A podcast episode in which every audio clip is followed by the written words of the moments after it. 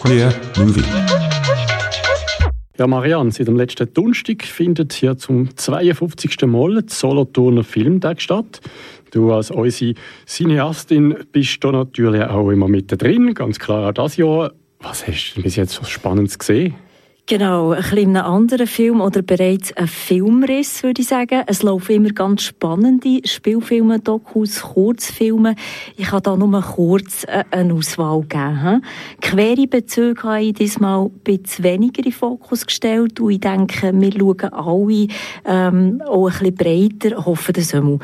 Ganz spannend ist sicher der Eröffnungsfilm die göttliche Ordnung von Petra Wolpe. Es handelt vom Frauenstimmrecht in der Schweiz. Es ist ein begehrter Film. der läuft am Montag eigentlich noch, so morgen um Viertel vor neun in Solothurn. Ist bereits ausverkauft, wo ich selber keinen Platz mehr ergattern leider. Er läuft aber ab 9. März in den Kinos. Also da kann man unbedingt, oder ich nicht mehr schauen und ist empfehlenswert.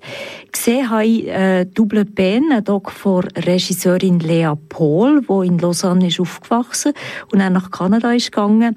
Viele kennen sie äh, vom Film Lost and Delirious.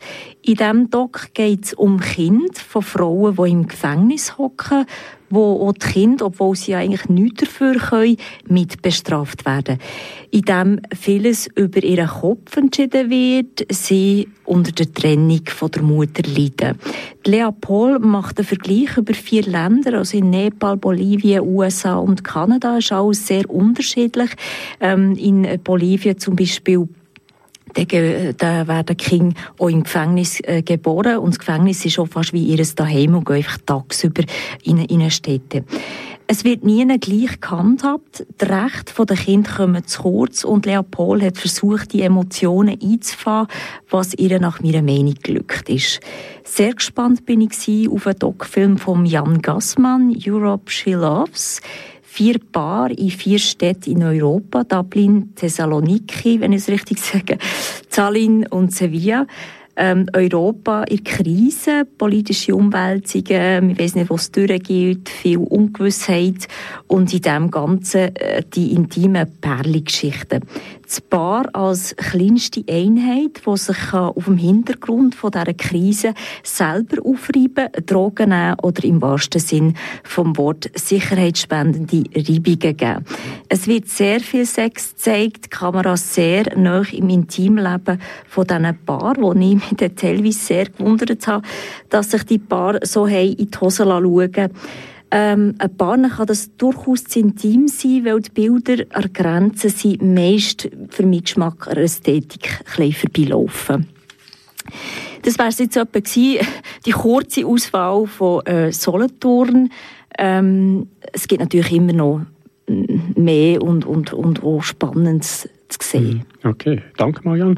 Äh, läuft sonst im Kino aktuell noch etwas Spannendes aus deiner Sicht? Ja, also nicht aus der Hose hat mir das geholt, aber sicher aus den Socken, nämlich United States of Love von Tomasz Wasilewski ähm, läuft aktuell glaube ich noch im Kino in Bern. Der Film spielt in Polen um 1990.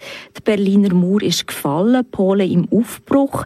Vier Frauen in einem polnischen Städtli, die nach Liebe und Erfüllung suchen und alle ernten Enttäuschung. Agatha lebt mit ihrem Mann und ihrer Tochter zusammen, verleiht Filme. Sie ist aber leidenschaftlich entbrannt für einen Priester. Also da ist sicher der Segen schon mal nicht gegeben. Die Schuldirektorin äh, die Isa hat seit längerem eine heimliche Affäre mit dem Arzt. Wo dann seine Frau äh, verliert, stößt er auch äh, die Isa weg. Sie versucht über seine Tochter wieder an ihn zu gelangen und das endet nicht gut. Eine ältere Lehrerin, die verliert ihre Stelle. Sie lebt im Block allein, also allein in Wohnung mit ihren Kanarienvögeln und Pflanzen. Hat sich dort so ein kleines Paradies äh, geschafft in dieser grauen Stadt. Sie begehrt äh, das Model Marzena, wo Tanzunterricht geht und da fällt ab und zu das Wort Hollywood. Ähm, und die geht auf einen Fotograf rein und von dem wird sie äh, missbraucht. Ja, das tönt jetzt aber doch eher hart. Ähm, was ist es denn, was dich so fasziniert an dem Film? Ja, inhaltlich ist es sicher äh, härter. Die Umsetzung von diesen unerfüllten Sehnsucht, die äh, kühlen, grellen Bilder, wo der Verlust, die Machtlosigkeit von diesen Frauen unterstreichen die ästhetischen Bilder, äh, die Kamera, wo äh, die Frauen im Ecken hocken, die Nacktheit von diesen Frauen, wo auch der seelische Zustand verdeutlicht.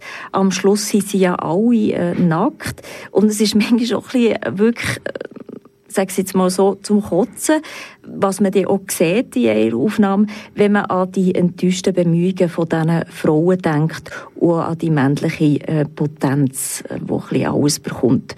Für mich ist es eine Kunst, so deutliche Ungerechtigkeiten trotzdem in ästhetische Bilder zu fassen. Darum äh, unbedingt schauen.